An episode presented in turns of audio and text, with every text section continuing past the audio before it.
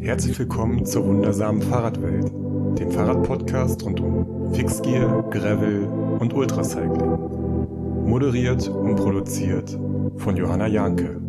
Moin aus Hamburg und herzlich willkommen zum ersten Live-Podcast der wundersamen Fahrradwelt. Also nicht direkt, sondern indirekt, weil ihr hört heute die Live-Aufzeichnung, also die Aufzeichnung vom Live-Podcast, die nämlich richtig gut geworden ist. Und ich, also ich freue mich gerade einfach total, dass ich sie euch äh, zeigen, zum Hören, raussenden, äh, hochladen, was auch immer kann, weil das Gespräch war cool, die Stimmung war super, die Inhalte waren toll und für mich war es einfach ein mega, mega schöner Podcast-Moment und ja, den nicht mit euch zu teilen wäre einfach sehr, sehr schade gewesen. Also es hat geklappt.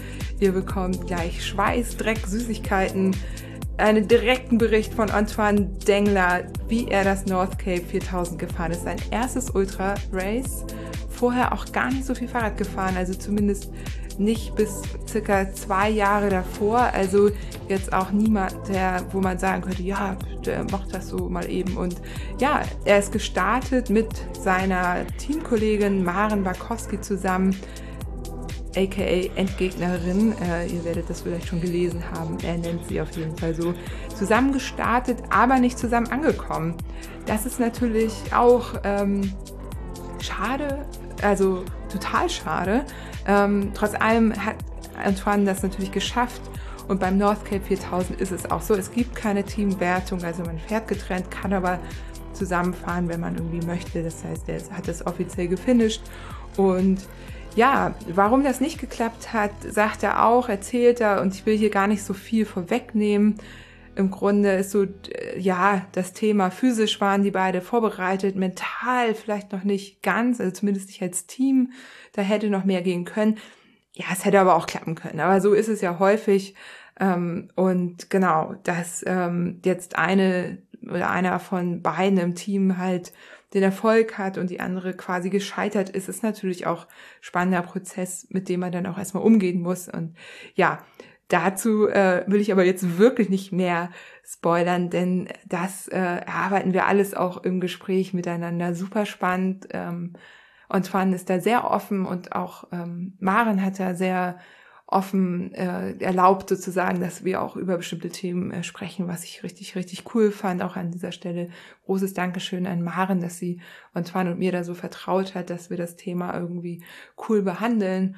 Und ja, ähm, aber ich will jetzt nicht zu viel spoilern. Es geht auch gleich los. Es gibt äh, noch einen kleinen Gruß vom Sponsor Komoot. Es ist nämlich so, dass aktuell noch die Dead Ends and Cake Challenge läuft in der Schweiz. Ihr erinnert euch vielleicht, ich habe davon schon mal berichtet. Ich fahre die auch selber mit. Es gibt fünf Checkpoints, die in einer Collection auf Komoot hinterlegt sind, die abzufahren sind. Und bei der Challenge ist es so, dass eben mindestens zwei abgefahren werden müssen. Also ihr sucht euch irgendwie zwei raus, Start und Ziel und ja, fahrt die dann ab, so wie ihr wollt. Die sind unheimlich schön gelegen in den Restaurants, passend zu den Checkpoints gibt's auch immer noch ein Stück Kuchen, so umsonst, wenn ihr eure Stempelkarte davor zeigt. Also die wissen Bescheid, dass da noch ein paar Fahrradfahrende unterwegs sind. Und ja, und am Ende, wenn ihr dann Komoot da auch markiert, also wie, wie genau, das erfahrt ihr auch alles auf der Website deadendsandcake.ch. Aber so viel vorweggenommen, also ihr ladet dann natürlich eure Route oder eure Track oder die verschiedenen Tracks irgendwie hoch. Und ähm, es gibt verschiedene Preise dann, wenn ihr das bis zum 30.09. gemacht habt. Es gibt einen Preis oder verschiedene Preise für die beste Geschichte, die meisten gefahrenen oder auch geschobenen Höhenmeter. Ja, die Schweiz hat ja in sich, ne? Da schiebt man auch mal Heike Bike, ist ja eh so ein neuer Trend. Und ja, und dann noch für die meisten Likes auf Komoot. Also da könnt ihr euch äh, freuen, wenn ihr da noch mitmachen wollt. Das Ganze kostet 25 Schweizer Franken, ist also auch äh, mehr als erschwinglich, würde ich sagen. Der zweite Gruß kommt von Podcast-Supporter helden.de und helden.de bietet einen Vollkaskoschutz für dein Bike, der auch für Radsportveranstaltungen gültig ist, was alles andere als selbstverständlich ist tatsächlich. Als Familien- und Lastentransporter möchtet ihr vielleicht auch euer Cargo E-Bike optimal abgesichert wissen. Auch das macht helden.de.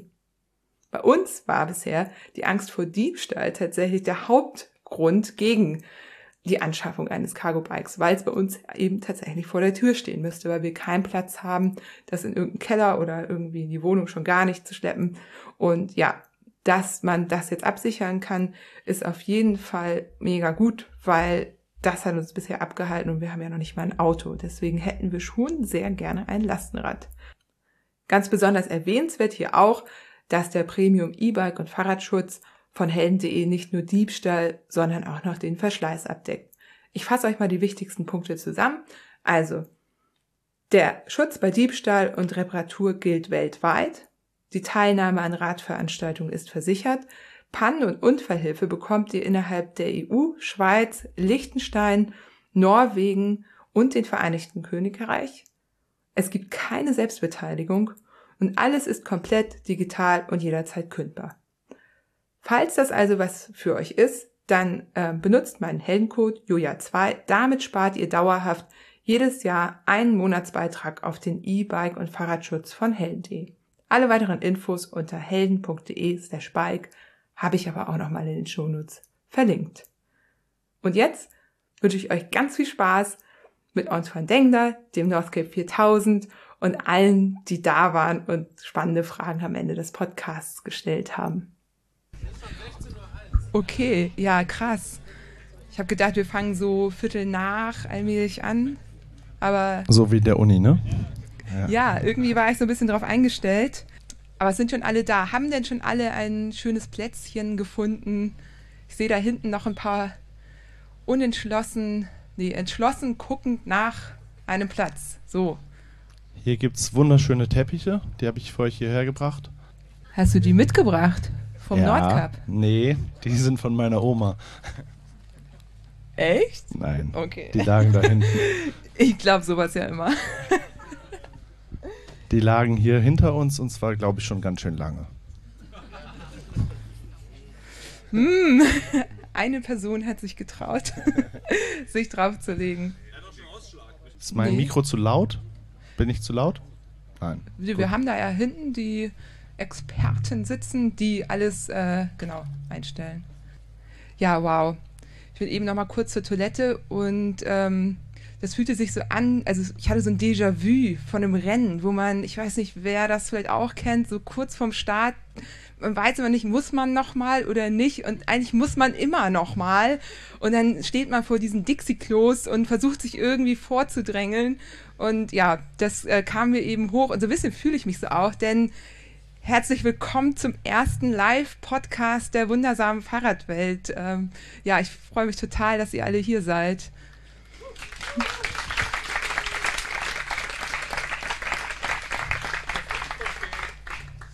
Ich habe schon gesagt, ich freue mich total hier zu sein. Ich freue mich total, dass Antoine äh, sich bereit erklärt hat, hier vom North Cape 4000 zu erzählen. Das Rennen hat vor zwei Wochen stattgefunden, beziehungsweise seit zwei Wochen bist du ungefähr, also bist du wieder, bist du gefinisht sozusagen, hast du gefinisht und bist wieder zurück, Antoine.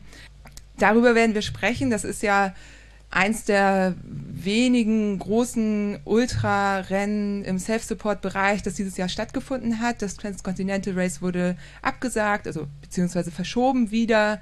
Ähm, ein paar kleinere haben stattgefunden, Three Peaks hat stattgefunden, aber genau, das, also gerade diese Rennen in der Länge vom Transcontinental Race, wie das North Cape 4000 ja auch eins ist, ist schon krasse Ansage und ähm, da finde ich es immer mega spannend, wenn ich dann Gäste habe, die davon erzählen.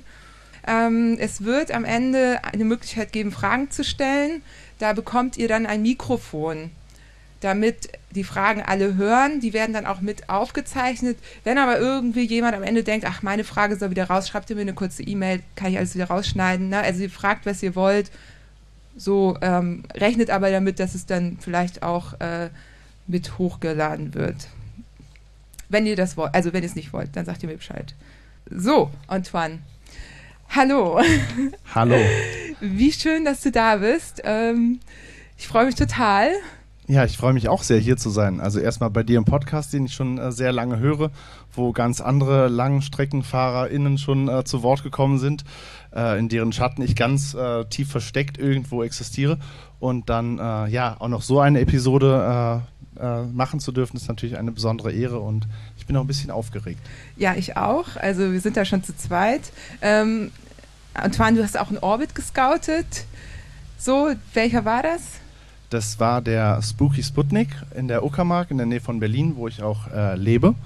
Genau, den habe ich äh, im Winter und im Frühjahr gescoutet, was äh, jetzt den FahrerInnen so ein bisschen manchmal zum Verhängnis wurde, weil es doch viel sandiger war als von mir vorgesehen.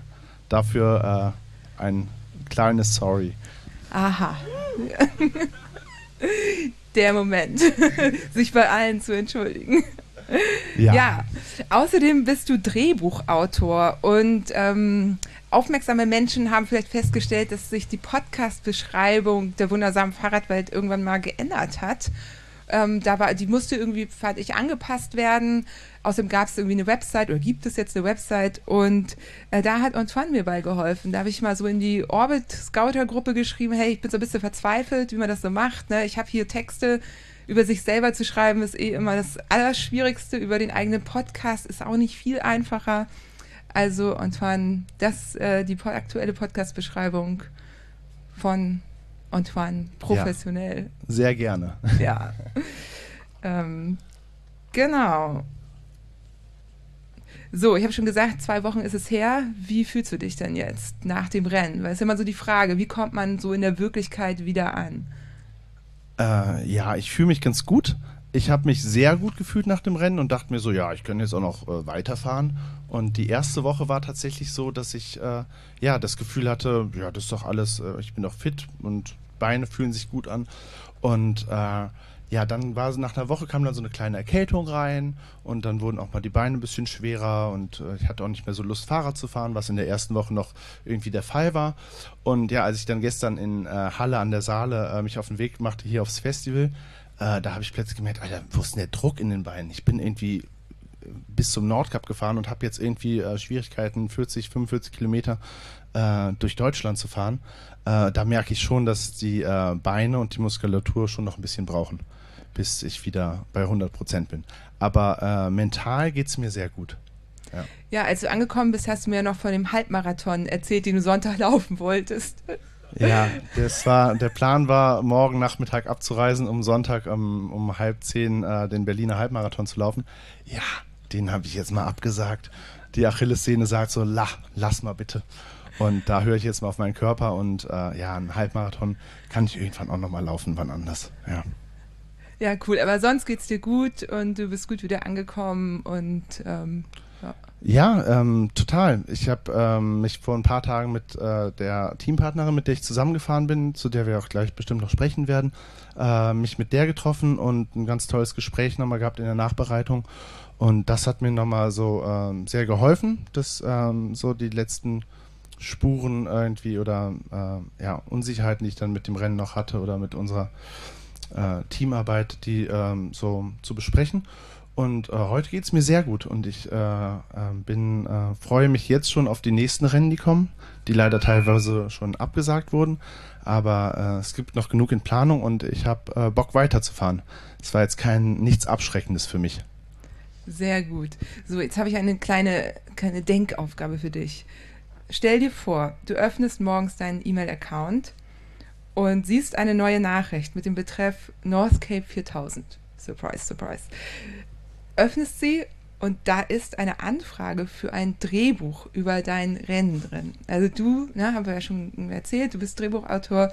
Ähm, du sollst dieses Drehbuch schreiben.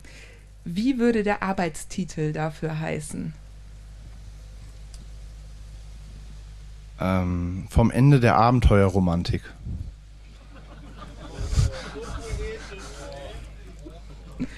Ich notiere mir das ganz kurz. Ja, mach das mal.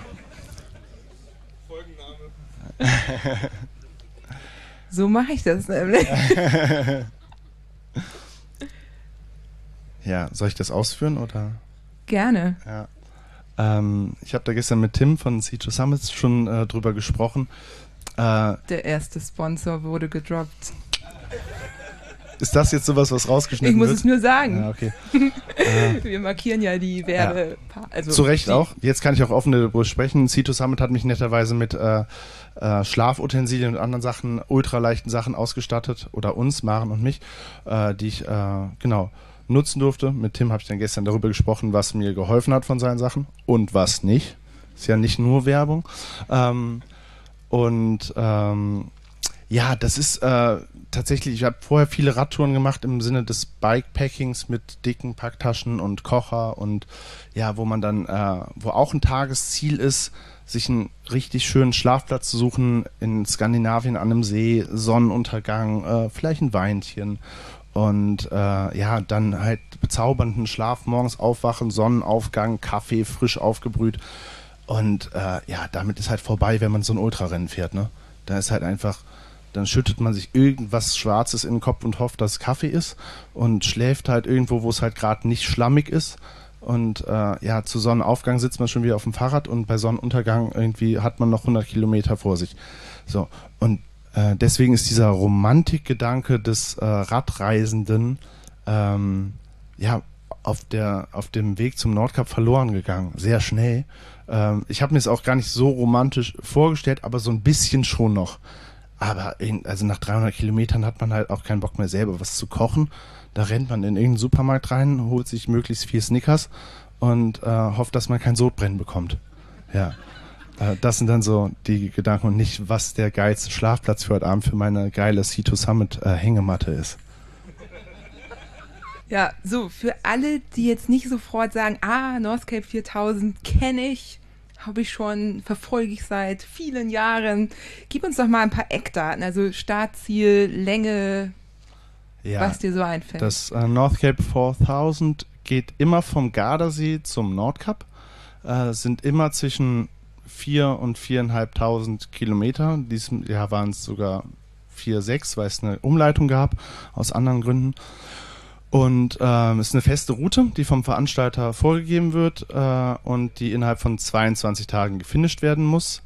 Äh, man startet nicht im Team oder alleine, also man startet im Grunde alleine, kann aber immer sich in Gruppen zusammentun. Also äh, ich bin mit einer äh, Partnerin gestartet und bin dann auch später noch mit anderen weitergefahren. Man darf, es macht jetzt keiner irgendwie ein Fass auf, wenn man mal Windschatten fährt, wenn man länger als vier Stunden beieinander ist. Also Regeln, die bei strengeren Rennen wie dem Transcontinental äh, eher geahndet werden oder nicht gern gesehen sind, sind da ein bisschen freier. Und äh, genau. Dieses Jahr ging die Route äh, vom Gardasee zum Balatonsee nach Ungarn durch Slowenien, dann durch die Slowakei und die Hohe Tatra äh, nach Polen. Ähm, ähm, in Krakau war dann Checkpoint, dann sind wir nach Riga und dann äh, Litauen, Lettland, Estland hoch. Äh, in Tallinn hat man dann die Fähre genommen nach Helsinki und ist dann äh, ja, durch komplett Finnland hoch bis äh, nach Norwegen und dann ans äh, Nordkap. Genau, 4600 Kilometer dieses Jahr.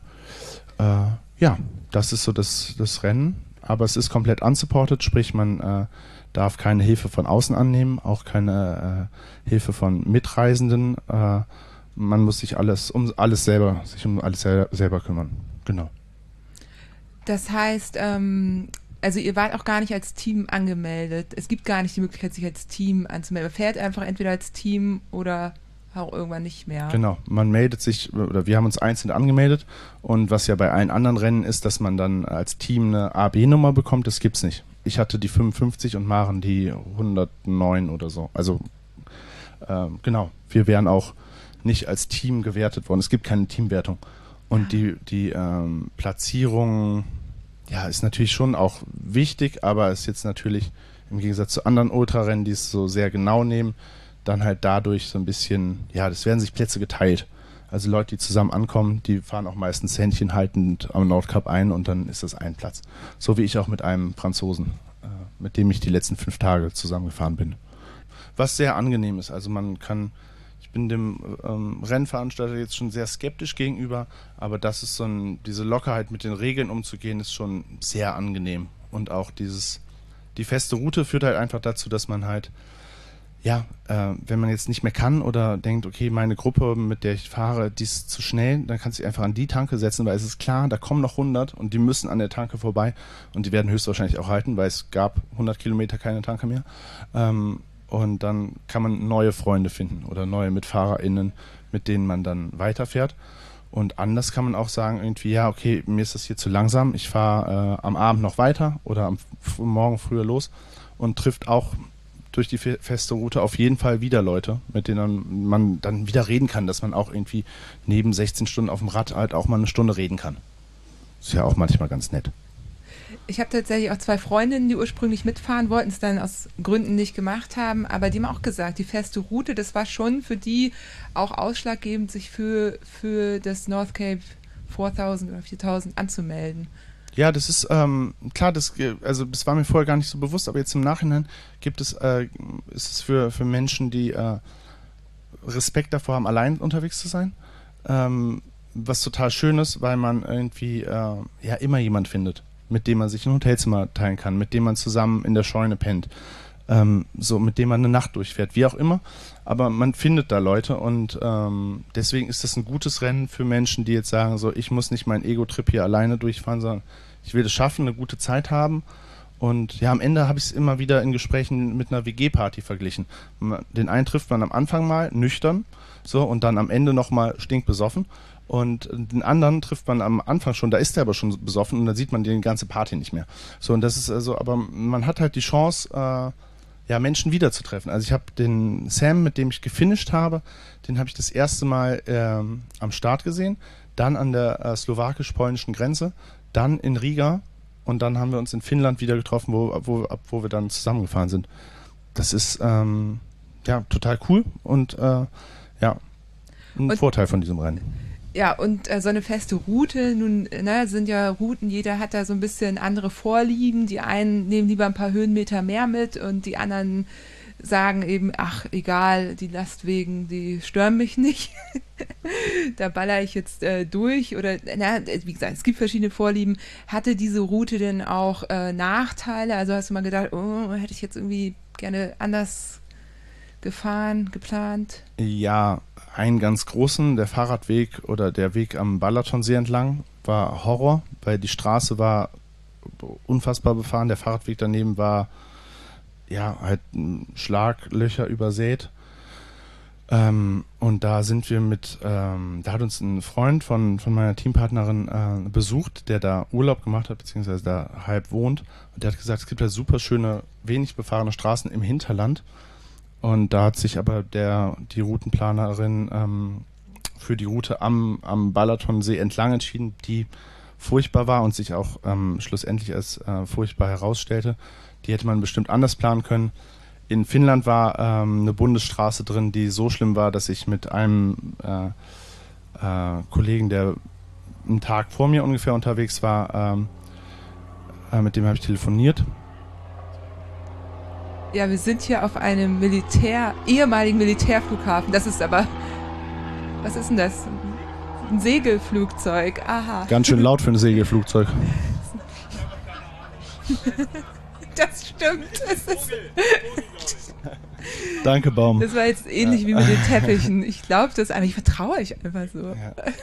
Ähm, ja, dann ja. gab es noch eine Bundesstraße in, in Finnland, die so befahren war, dass ein Kollege, mit dem ich viel Kontakt übers Telefon hatte, äh, überlegt hat abzubrechen, weil er nicht mehr diese Straße fahren wollte, hat auch Instagram-Videos äh, gepostet, wo einfach bei Regen und Seitenwind halt LKWs mit 100 km/h 20 Zentimeter am Lenker vorbeigerauscht sind. Ähm, da gab es dann so viel Beschwerden beim Rennen, äh, bei der Rennleitung, dass ähm, wir ähm, eine Umleitung oder eine Alternativroute bekommen haben, die nochmal 30 Kilometer Gravel hatte und insgesamt 100 Kilometer länger war. Ähm, wo, ja, ist dann auch nicht mehr so viel. Ja. Aber äh, für uns war klar, also ich war in dem Moment mit Sam unterwegs, äh, für uns war klar, wir fahren das auf jeden Fall, weil äh, ich habe Daniel gehört, der hat halt gesagt, er hat beim Fahren geweint, weil er solche Angst hatte. Ähm, das macht ja dann keinen Sinn und dann fährt man da haben wir eine sehr schöne ähm, Seitenroute bekommen, die viel Gravel hatte, aber ich hatte dicke Reifen, dickere Reifen drauf. Für mich war das fein und gut, ja. Und ja, Leute, ist auch einer bei uns in der Nähe gefahren, der ist trotzdem die Route gefahren aus Zeitgründen, weil er gesagt hat, okay, da verliere ich Zeit, weil es ist Gravel und es sind 100 Kilometer mehr. Ähm, der hat an dem Tag so oft Pause machen müssen, weil das so mental ihn so zerlegt hat, dass diese LKWs die ganze Zeit da lang gerauscht sind, ähm, dass er halt so fit sein musste, dass er halt alle 50 Kilometer eine Stunde äh, nappen musste. Das kann ich total nachvollziehen. Wir sind ja damals auch ähm, beim Transcontinental Race einmal durch Tschechien und zurück auf der gleichen krassen Straße gefahren. Das macht dich mental einfach fertig. Und wir haben unterwegs umgeplant, durften wir natürlich. Ne? Also beim Transcontinental Race gibt es ja keine feste Route. Das hättet ihr dann aber gar nicht gedurft. Also man darf nicht von dieser Route abweichen. Äh, nee, äh, der Daniel, der besagte Kollege, der vor mir gefahren ist und äh, der hat dann irgendwann, bevor es dieses, äh, diese Umleitung gab, hat er gesagt, ich fahre jetzt einen anderen Weg und wenn ich deswegen disqualifiziert werde, so what, ist mir egal. Ähm, aber ich fahre hier nicht weiter. Und nein, man darf es nicht, aber da würde ich immer an den gesunden Menschenverstand appellieren und sagen, du fährst nur das, was, wo du dich wohlfühlst oder wo es noch für dich verantwortbar ist. Und sonst fährst du anders. Und wenn du deswegen disqualifiziert wirst, ciao. Also ist für mich alternativlos, da irgendwie zu sagen, okay, ich muss mich da überwinden und über meine Angst hinaus Strecken fahren, bei denen ich äh, mein Leben bedroht sehe. Ja, genau. Ist dann halt nicht nur der Baum wie beim Orbit, sondern eben wirklich im Zweifel äh, lebensgefährlich. Ähm, du selbst bist ja auch noch gar nicht so lange im Ultra-Game und das war jetzt dein erstes Ultrarennen tatsächlich. Ähm, Jetzt wollte ich fast fragen, wie hast du dich vorbereitet? Aber ich muss ja fragen, wie habt ihr euch vorbereitet? Weil, das haben wir eben schon angedeutet, du bist zusammen mit ähm, Maren Barkowski gestartet, kennen ja sicherlich auch einige krasse Fahrerinnen. Und ihr hattet auch, wenn man sich jetzt nicht als Team anmelden konnte, ihr wolltet das als Team finishen. Warum das nicht geklappt hat, darüber sprechen wir gleich noch. Aber erstmal, wie sah denn eure Vorbereitung aus? Äh, ja, gute Frage. Wir haben ähm, ähm, uns vor anderthalb Jahren kennengelernt. Zu dem Zeitpunkt bin ich erst, aber auch erst ein Jahr sportlich Fahrrad gefahren. Vorher bin ich Fahrrad zur Kneipe gefahren und manchmal zurück und sonst äh, nicht. Genau, und dann habe ich ein, ein Jahr Fahrradfahren in Beinen, wo ich auch eine Tour von, äh, von der Ostsee ans Schwarze Meer gefahren bin. Äh, die Hälfte mit meinem Bruder, die andere Hälfte alleine. Ähm, und dann äh, habe ich, äh, genau, Maren äh, kennengelernt. Ähm, viele kennen sie vielleicht unter Dreddy on Bike äh, auf Instagram, ähm, die ähm, ja in Berlin lebt und ähm, immer krasse lange Touren gefahren ist und ich dachte mir so, okay, ich habe Bock auch länger zu fahren, weil kurze Side Story zu einer deiner Gästinnen. Ich kam am Schwarzen Meer an und mein Mitbewohner damals äh, schrieb mir, ja geil, Glückwunsch, Hammer-Tour, aber guck dir das an und hat einen Link geschickt von einem Zeitungsartikel, dass Fiona Kolbinger gerade das Transcontinental gewonnen hat. Und ich dachte mir so, okay, what the fuck, Alter, okay, da habe ich noch viel vor mir. Ähm, und ja, dann habe ich angefangen länger zu fahren, habe Maren auf Instagram angeschrieben, habe sie gefragt, ob sie mir, mich bei meinem ersten 300er begleiten will. Und die hat mich so ein bisschen in das Langstreckenrennen tagemäßig irgendwie äh, ja, eingeführt. Und äh, hat, ich habe sie dann immer meine Endgegnerin ge genannt. Und äh, ja, das ist sie auch bis heute. Äh, genau. Und haben dann äh, irgendwann Anfang des Jahres äh, uns äh, entschieden, an diesem Rennen teilzunehmen, weil wir beide Lust auf so ein Rennen hatten und auch einfach wahnsinnig gut zusammen fahren konnten. Im Tempo, im, äh, so im Miteinander. So, das hat einfach im Fahrradfahren sehr, sehr gut funktioniert. Und dann haben wir uns äh, ganz viel über Tagestouren irgendwie dem angenähert. Irgendwie, äh, wie viel können wir fahren? 400er gefahren, mehrere 300er und dann auch ähm, mit Overnightern ähm, irgendwie das Ganze vorbereitet. Aber ähm, wir hätten uns besser vorbereiten können. Also wir hätten äh, mehr unter Rennbedingungen fahren können. Wir hätten, äh, haben auch dann Overnighter gemacht, wo wir nicht alleine waren, was dann auch wieder was ganz anderes ist. Und halt aber vor allem immer nur eine Nacht. Und das hat sich dann am Endeffekt auch irgendwie als Fehler herausgestellt, dass das nicht reicht, wenn man äh, plant. Wir haben geplant, 18 Tage zu brauchen. 18 Tage zusammen ähm, fahren und äh, ähm, ja, sein will, dann muss man länger als eine, als zwei Tage hintereinander zusammenfahren. Und äh, deswegen, wir haben uns vorbereitet. Ich habe dann auch noch äh, äh Swift bemüht im Winter, und habe mich da noch ein bisschen hochgeprügelt, damit ich auf Marens Niveau komme. Ähm, genau, das hat dann auch ganz gut funktioniert. Äh, ja, genau, aber wir hätten mit Sicherheit längere Touren fahren können, auch im Sinne des abseits vom Fahrrad, weil mm, wir waren in sportlicher, körperlicher Hinsicht waren wir irgendwie gut vorbereitet. Mental hätten wir besser vorbereitet sein können auf die Herausforderungen, die da kommen. Wann hat Maren abgebrochen? Maren hat nach 2000 Kilometern, nach äh, einer Woche, äh, also genau, knapp die Hälfte oder? Genau, knapp ja. die Hälfte, ähm, hat sie gesagt, aus vielerlei Gründen, ähm, dass sie das äh, dass sie nach Hause möchte und dass sie das äh, an dieser Stelle abbrechen möchte. Was mh, mm, für mich vollkommen okay war, viel okayer als für sie. Für sie war das ähm, sehr viel schwerer zu, zu verdauen, aber es gab einfach äh, sehr viele Gründe. Maren hatte das äh, Pech oder es kam halt so, dass Maren am vierten, dritten oder vierten Tag ihre Periode bekommen hat, was natürlich unter solchen körperlichen äh, Anstrengungen natürlich dann nochmal ein on top ein Killer ist. Ähm, dann ähm, dazu noch mal kurz: ähm, Alles, was wir hier an Infos rausgeben, ist von Maren quasi abgesegnet. Und da würde ich auch direkt einhaken. Ich habe ja auch mit ihr gesprochen. Das war auch tatsächlich, also A, es ist einfach blöd, die Periode zu haben unterwegs, einfach super nervig so. Und es war auch ein Hygienefaktor, ne? Weil ähm, kann man ja auch noch sagen, ihr habt ja auch ähm, abwechselnd draußen, also eigentlich hauptsächlich draußen und aber auch mal drinnen geschlafen und es ist einfach suboptimal dann oder kann suboptimal sein. Das ist natürlich, jede Person geht damit unterschiedlich um, aber genau, das hat sie auch nochmal gesagt. Ja. ja, das ist, ähm, glaube ich, sowohl mit als auch ohne Periode für Maren auf jeden Fall ein Riesen-Learning jetzt aus, aus, dem, aus, aus unserer Tour, dass Maren lieber genau weiß, okay, wir fahren dahin und da gibt es eine Dusche und ein Bett und da kann ich meine äh, Bib-Short waschen und kann morgen wieder frisch starten. Und nicht wie ich, ja, wir fahren halt mal, ja, okay, hier ist gerade nicht nass, lass hier hinlegen, äh, drei Stunden pennen und weiter.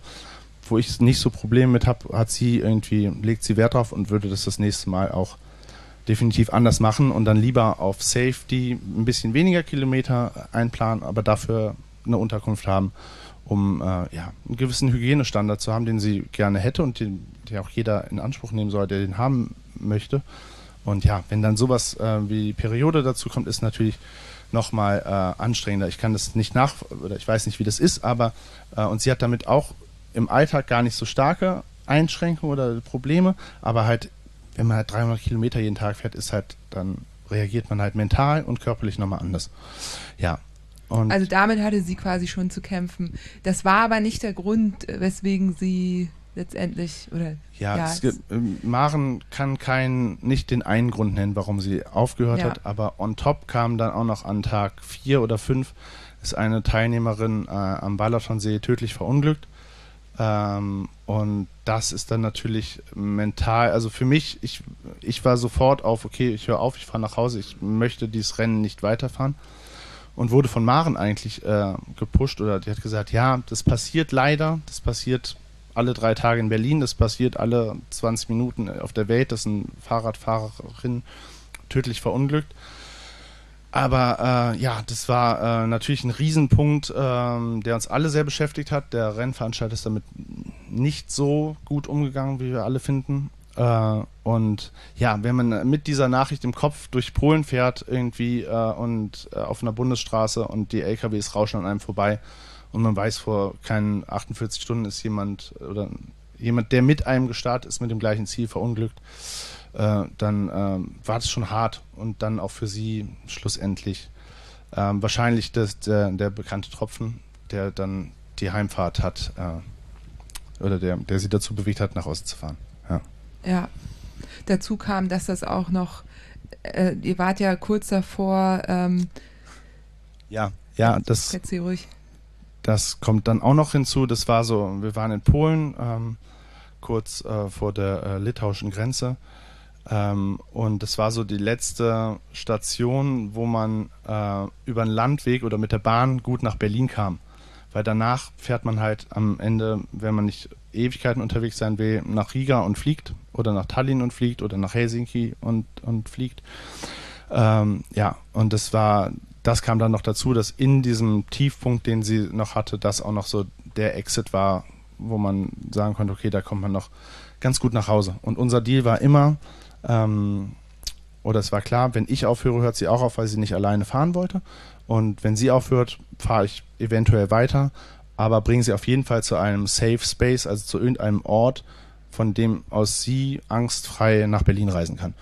Ja, und das haben wir dann auch an dem Morgen gemacht, habe ich sie zum Bahnhof gebracht und dann ist sie äh, ja, in 18 Stunden Bahnfahrt äh, nach Berlin gekommen. Ja, ja also nochmal zu diesem Todesfall, das ist auch nicht das erste Mal. Das ist leider was, womit man irgendwie rechnen muss, wenn man auf der Straße unterwegs ist. Und am Ende weiß eigentlich jeder, jede Rennveranstalterin, äh, dass sowas passieren kann, ist natürlich trotzdem krass.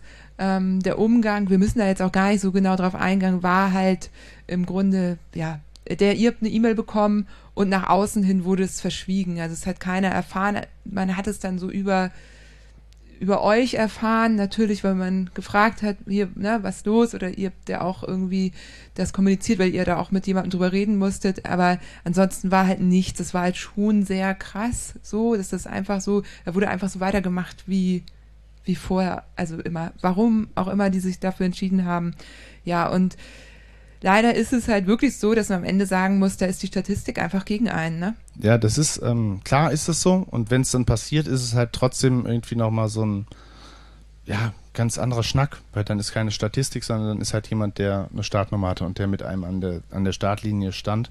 Und ich habe die Frau nie gesehen, ich habe die nie wahrgenommen. Als ich das Foto dann äh, gesehen habe, als der Rennveranstalter nach Rennende äh, äh, was dazu gepostet hat, ich habe die nie gesehen. Ähm, und trotzdem, also mich hat's äh, mehrfach, ich musste sehr viel weinen sowieso, weil man auf so langen Strecken halt so durchlässig wird und so ähm, vor Glück oder da alle Gefühle irgendwie durchbrechen und man sehr viel weint und ich weine eigentlich sehr wenig. Ähm, hat die Frau mich dann doch, obwohl ich nichts mit ihr zu tun hatte, irgendwie die ganze Zeit begleitet. Also ich gab keinen Tag, wo ich nicht äh, an sie gedacht habe. Und ähm, das war auch das Eindrücklichste dann irgendwie nochmal am Nordkap oben, als, als wir angekommen sind oder als ich angekommen bin. War es so, also der Gedanke mit ihr, also ich bin mit einer Frau gestartet vor zwei Wochen, die wollte dahin, wo ich jetzt bin und sie ist jetzt tot. Das war einfach, ähm, ja, hat mich einfach ähm, fertig gemacht und auch jetzt ähm, bewegt mich auch heute noch, also auch wenn ich jetzt darüber spreche. Ähm, ja, es ist einfach äh, hart, aber ja, es ist die Statistik und damit müssen wir leben ja, trotzdem ist nicht geil. Wie war das denn dann für dich? Du bist dann, hast dann Maren zum Bahnhof gebracht quasi, ne? Sie ist dann nach Hause und du bist weiter. Was ist dann passiert? Ähm, na, im, es war äh, erstmal, war ich froh, dass diese Entscheidung dann getroffen wurde, weil sie halt auch eine Zeit lang im Raum stand ähm, und ich sie nicht überreden wollte, weiterzufahren. Weil das waren so viele Punkte, die sie mit sich ausmachen muss und es muss ihre Entscheidung sein, ob sie dann dieses Rennen unter den Voraussetzungen fortsetzt oder nicht. Und ähm, dann war ich froh, dass sie das für sich so entschieden hat und dass ich dann auch in gewisser Weise befreiter oder mit der Entscheidung, die getroffen wurde, weiterfahren konnte. Und äh, ja, habe für mich dann ähm, ja bin weitergefahren und hatte auch das Gefühl, ich fahre fürs Team weiter. So, ich hatte irgendwie das Gefühl, ich, ich nehme sie, ich sie mit und wir äh, dann schaffe nur ich es ans Nordkap, aber irgendwie habe ich das nicht als Scheitern empfunden, sondern ich habe, ich finde es eine grandiose Leistung von ihr oder von uns, die eine Woche 2000 Kilometer, das habe ich vorher noch nie gemacht und finde ich auch einfach sehr viel Kilometer bei zusätzlichen 12.000 Höhenmeter oder 15. Ähm, ja, äh, und war dann, ähm, es war dann zwei Tage später, nachdem wir noch mal ein bisschen geschrieben hatten, ob sie gut angekommen ist, äh, wollte ich telefonieren mit ihr, um einfach zu fragen, wie es ihr geht. Und dann hat sie ähm, erstmal den Kontakt nicht gewollt und hat gesagt, nee, ich habe auch alle vom Rennen auf Instagram blockiert und guck nicht auf Strava und will damit nichts zu tun haben. Und das war für mich der Punkt, wo ich dachte, okay, jetzt fühlt es sich für mich als Scheitern im Team an, weil ich jetzt alleine bin oder jetzt irgendwie musste es natürlich akzeptieren, dass sie da keinen Kontakt wollte und habe das auch akzeptiert, aber das war für mich so nochmal so ein Tiefschlag für so, wo ich dachte, okay, krass, das ähm, jetzt jetzt bin ich alleine und jetzt sind, fahren wir nicht mehr im Team. Und da habe ich mich aber auch rausgearbeitet und hatte dann auch andere Leute, mit denen ich dann, äh, die mein Tempo gefahren sind, mit denen ich gefahren bin. Und äh, ja, war schon auch davon überzeugt, ähm, es zum Nordcup zu schaffen, in dem Tempo, was ich bis dato gefahren bin. Ja. Warum meinst du, hat sie das gemacht? den Kontakt ab oder mhm. das äh, ja, ich glaube einfach, dass es für Maren, es ist jetzt komisch, über sie zu sprechen. Ich kann das jetzt nur so gut ich sie verstehe oder so gut ich sie mit ihr gesprochen habe, irgendwie wiedergeben. Ich glaube einfach, dass es für sie einfach eine ganz starke Niederlage war oder sie hat da so viel reingesetzt, hat sich einfach sehr, sehr schlecht gefühlt, das abzubrechen und für sie war das kein, kein bis hierhin habe ich es geil gemacht, sondern hier bin ich gescheitert. Und äh, scheißegal, wie schnell ich jetzt bis hierher gekommen bin, ich stehe am Ende nicht am Nordcup. Und das ähm, hat sich, glaube ich, so getroffen und bewegt, dass sie ähm, äh, ja einfach dieses ganze Rennen ausblenden wollte und ähm, sich selber sammeln und finden wollte, was sie extrem gut geschafft hat. Wie gesagt, ich habe sie vor äh, drei, vier Tagen getroffen und sie äh, hat daran noch zu knabbern, aber sie ist auf jeden Fall in ein paar Wochen ist es, äh, glaube ich, durch und sie ist auch irgendwie überlegt jetzt, was sie als nächstes fahren kann für ein Rennen, was vielleicht ein bisschen kürzer ist. Und äh, ja, konnten auch sehr offen darüber sprechen, auch dank deines Coachings irgendwie, was wir anders machen würden das nächste Mal im Team oder wenn wir jeder für uns allein mit einem anderen noch mal ein Team bilden würden, was man da noch mal beachten könnte. Ja, und ähm, hast du denn, hast du so vielleicht jetzt so spontan so ein bis drei Sachen, die du auf jeden Fall anders machen würdest im Team? Weil ich glaube, das interessiert echt viele. Äh, Du hast ja schon gesagt, die Vorbereitung, ne? Ja. Dass das ein bisschen Realität, mehr dem der Rennrealität entspricht. So back-to-back, -back, ja, vier, ich, fünf Tage oder so. Ich glaube, es ist äh, viel, den Menschen noch besser zu kennen oder mit dem Menschen noch mehr Scheiß durchlebt zu haben. Weil, wie gesagt, sportlich, ähm, fahrradtechnisch waren wir fit und ähm, war, war, das für uns beide machbar. Aber ähm, Vielleicht hätte ich früher die Zeichen erkennen müssen, dass das Tempo, dass es vielleicht zu viel ist oder dass man mehr auf die Umstände eingehen muss.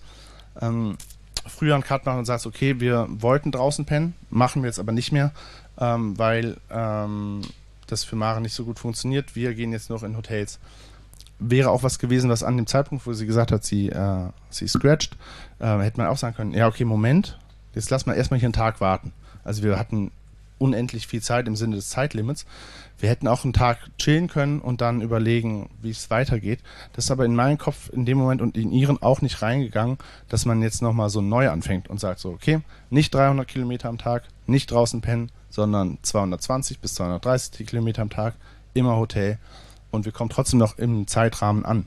Hätte man machen können, war aber für uns beide, oder ich kann vor allem für mich sprechen, keine Option im Kopf. Das ist gar nicht aufgetaucht, der Gedanke ja, mehr auf den anderen, den anderen besser kennen, auch abseits des Fahrrads vielleicht. Und ähm, ja, dann vielleicht auch früher anfangen zu besprechen, okay, wie waren die ersten zwei Tage? Wie ähm, ist es gut, ist es nicht gut? Da hätte man vielleicht äh, ja, früher reden sollen. Wir haben gesprochen, aber scheinbar nicht effektiv genug oder nicht äh, zielführend.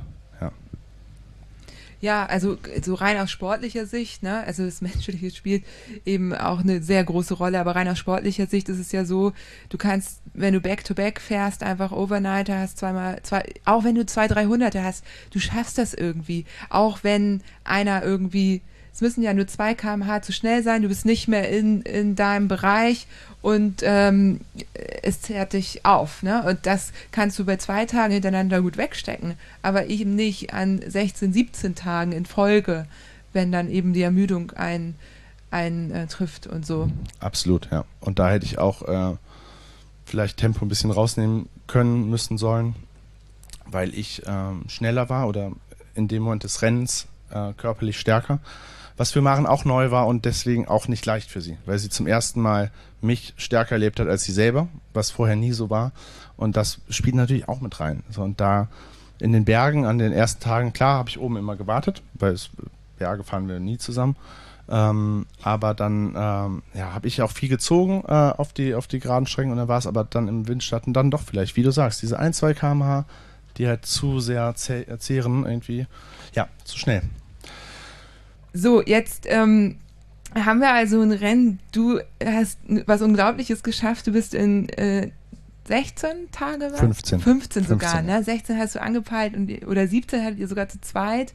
Und dann hast du, bist du sogar in 15 Tagen Das ist wie viel pro Tag? Rechne mal kurz. Ja, so ein bisschen, bisschen, über 300, ja. ja also man kann sagen wir 300 im Schnitt am Tag. Ja. Also es waren immer zwischen 240 war am, am kürzesten Tag und äh, 360 am längsten. Ja, ja, wir kommen auch gleich nochmal so ein bisschen auf die Stats. Ne? Okay. Interessiert ja auch immer alle, hier mich auch besonders. Aber ja, nun, nun hast du eben diese krasse Leistung, du hast es geschafft, das ist alles andere als selbstverständlich. Es kann, können so viele Dinge dazwischen kommen, kleine, große. Also ich glaube, jede Person, die so ein Rennen finisht, weiß auch, dass immer auch ein Quäntchen Glück irgendwie dabei ist, also zumindest kein Pech. Ne? Und dass man, man so habe ich es auf jeden Fall erlebt, dass man auch mit einer gewissen Demut an so ein Finish rangeht. Ne? Und, und dann ist es aber, ist aber für deine Teampartnerin dieses Rennen gerade gar kein Erfolg, sondern der Super-Fail und kann sich noch nicht mal für dich freuen. So, also ich, richtig gut, wir nehmen das vorweg. Das ist alles auf einem sehr guten Weg quasi geklärt. Ja, sie konnte auch gratulieren, aber sie konnte sich nicht wirklich freuen. Ja, ja. und das ist äh, ja schade und ja, ich muss sagen, ich hatte super viel Glück. Ne? Ich hatte keine einzige Panne. Ich äh, hatte super, Kein Regen oder super nur, Mente, ohne, ohne die, äh, den Namen, äh, die Marke zu nennen. Ja, ich hatte nur sechs Stunden Regen. Was ist los? Also äh, beim Fahren. Nachts hat auch mal geregnet.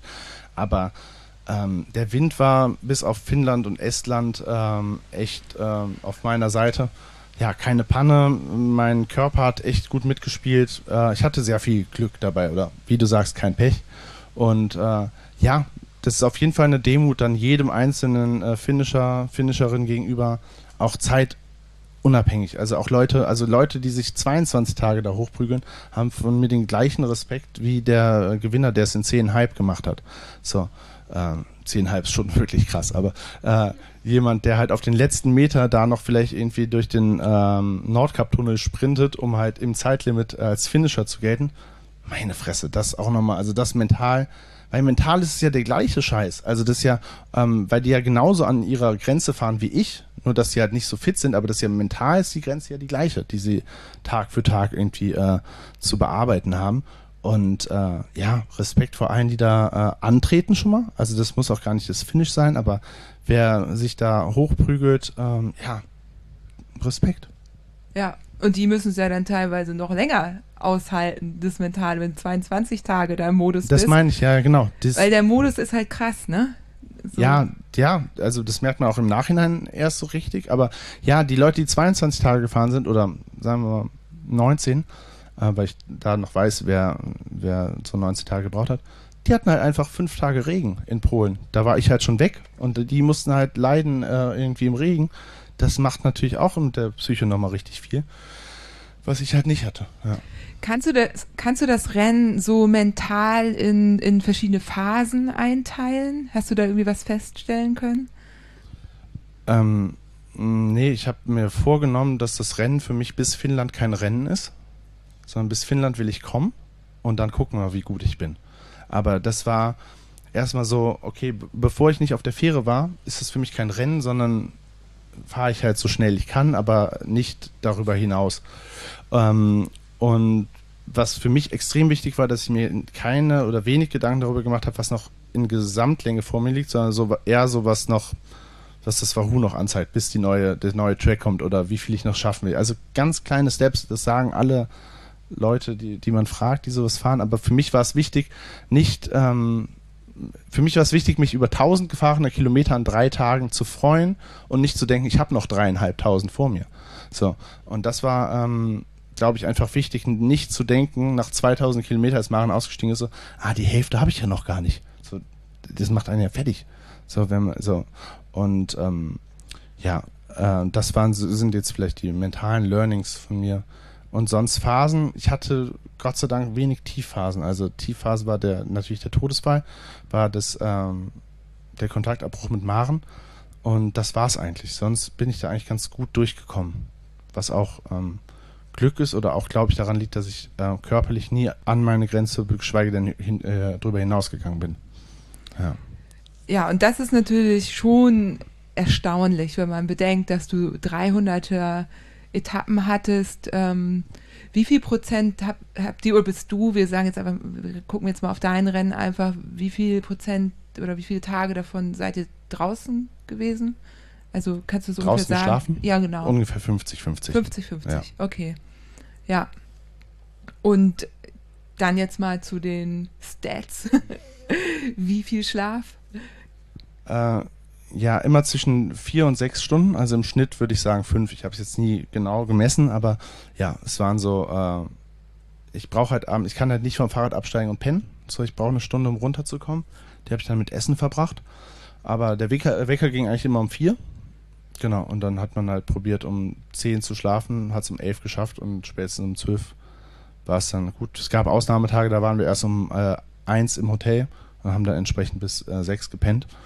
Ja, aber so, ja, im Schnitt fünf Stunden geschlafen pro Nacht, was auch ähm, tatsächlich gereicht hat. Also ich war nie, nie im Sekundenschlaf ähm, bei, auf dem Fahrrad und äh, habe mich auch noch wohl und sicher gefühlt mit dem Schlaf. Ja, da haben andere weniger geschlafen. Kannst du so eine typische Etappe beschreiben? Also du hast eben schon gesagt, 4 Uhr klingelte der Wecker. Wie sah dann der Tag aus?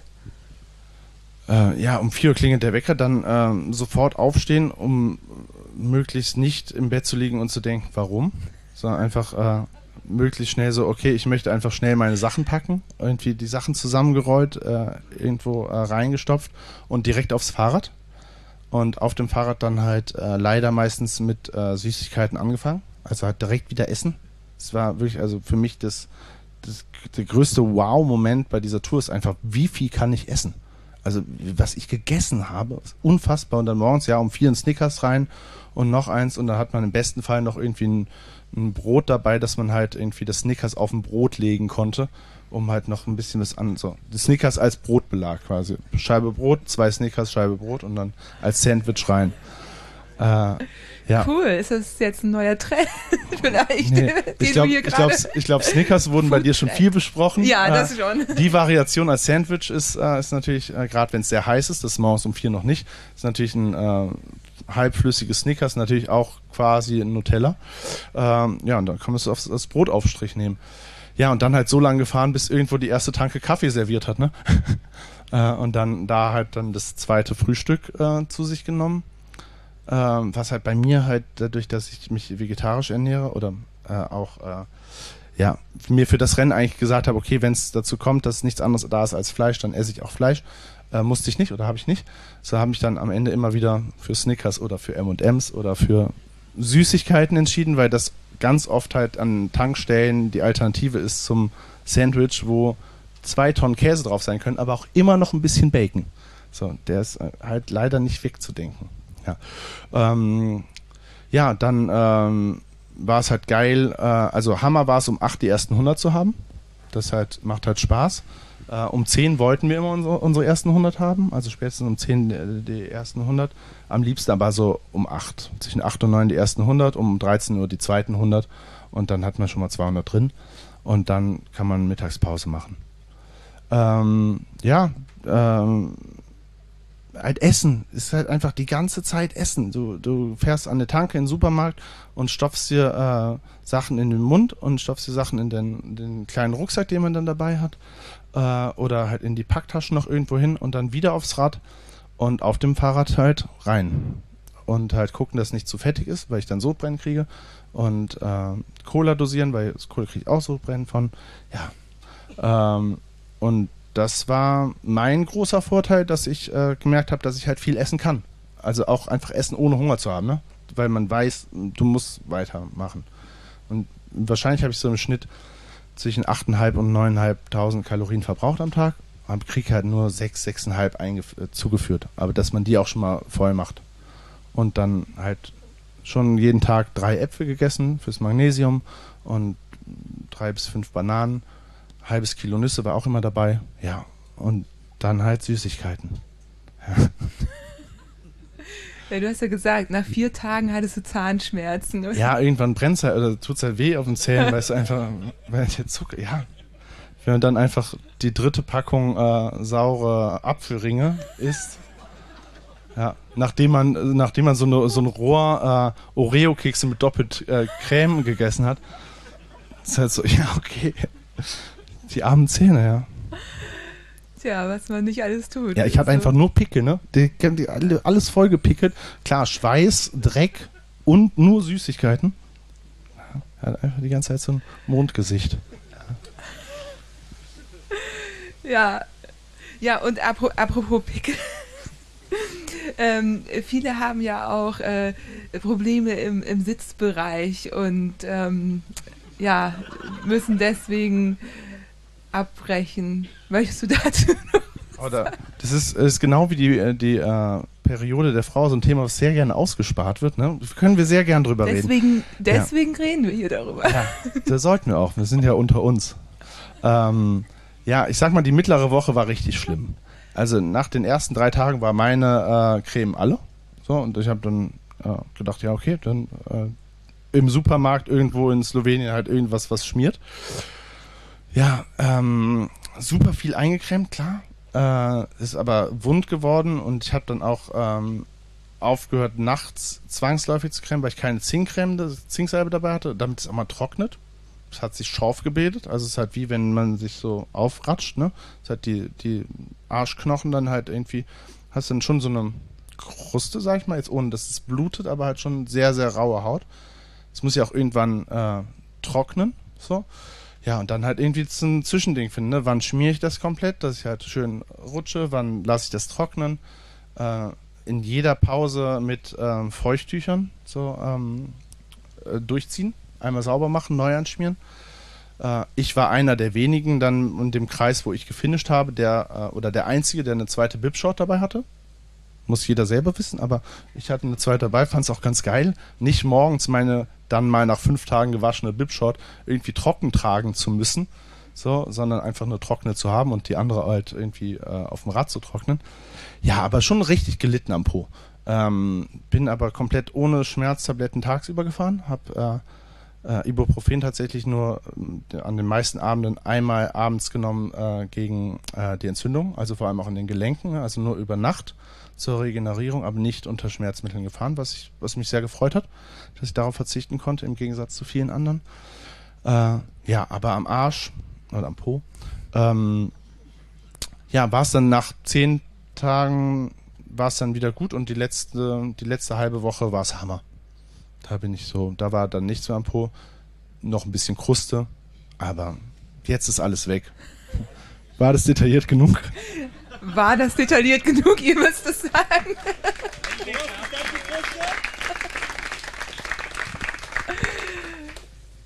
ja. Ähm. War es dir zu viel?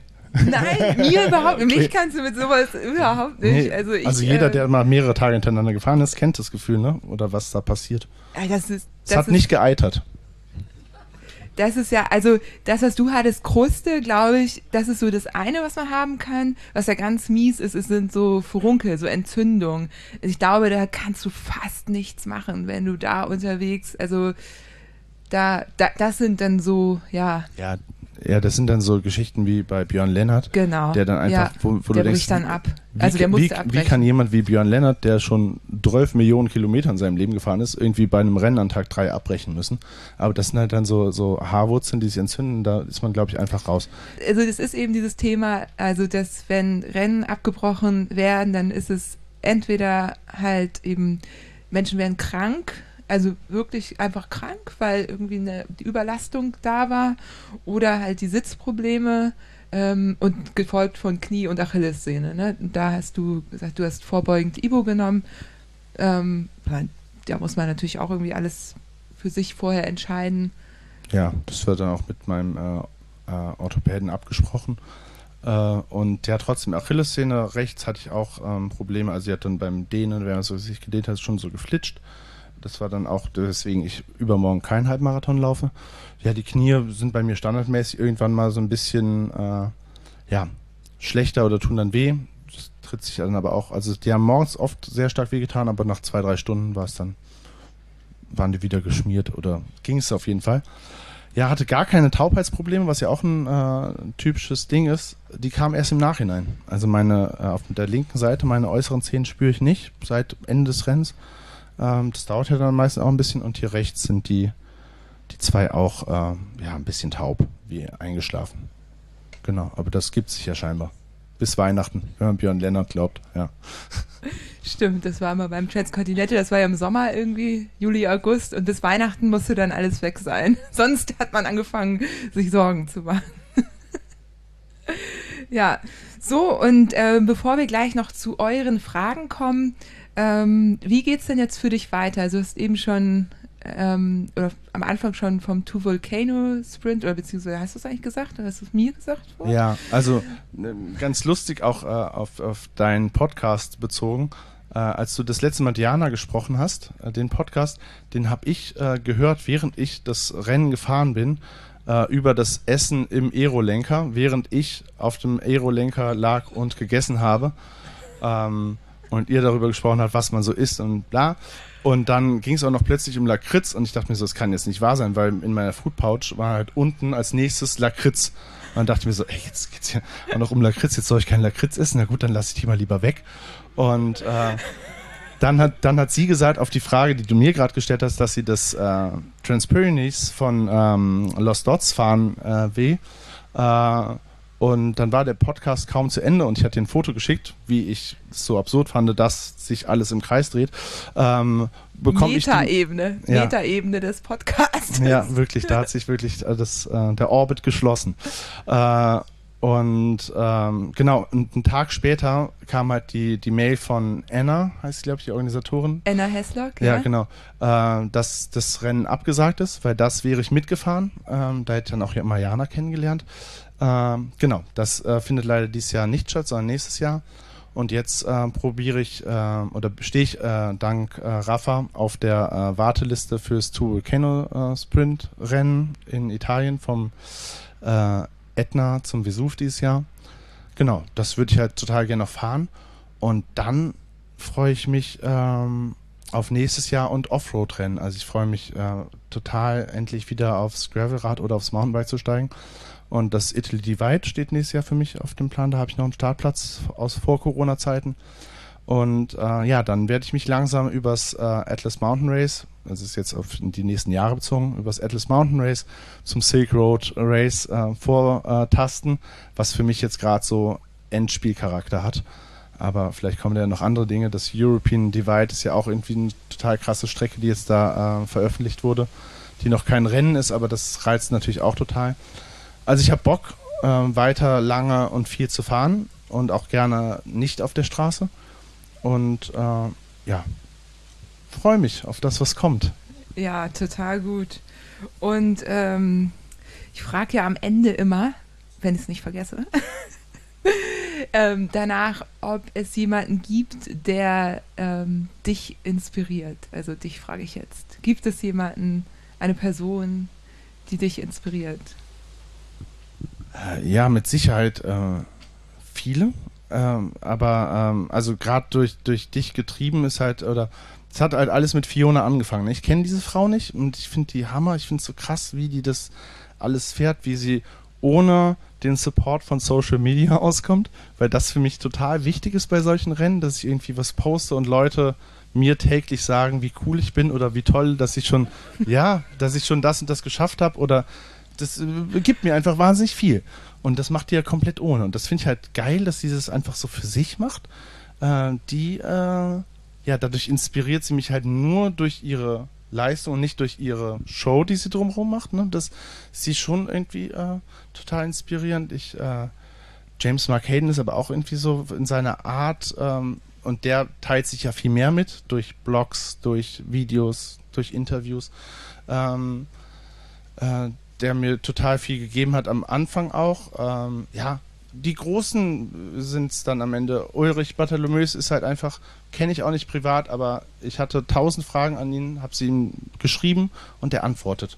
Und sagt, ja, pass auf, so und so bei mir. Und so, das sind, glaube ich, so die ähm, Personen mit dann Jana, glaube ich, auch die durch den Film, aber auch durch das Auftreten jetzt auch nochmal bei dir auch eine totale Inspirierung ist und ja, mich auch hoffen lässt, dass einfach weiter ähm, mehr Frauen in unseren Sport kommen und äh, dass irgendwie äh, ja, mehr Anmeldungen gibt und auch mehr Leute sich anmelden, ohne zwangsläufig das Ziel zu haben, sie müssen finishen, um erfolgreich zu sein.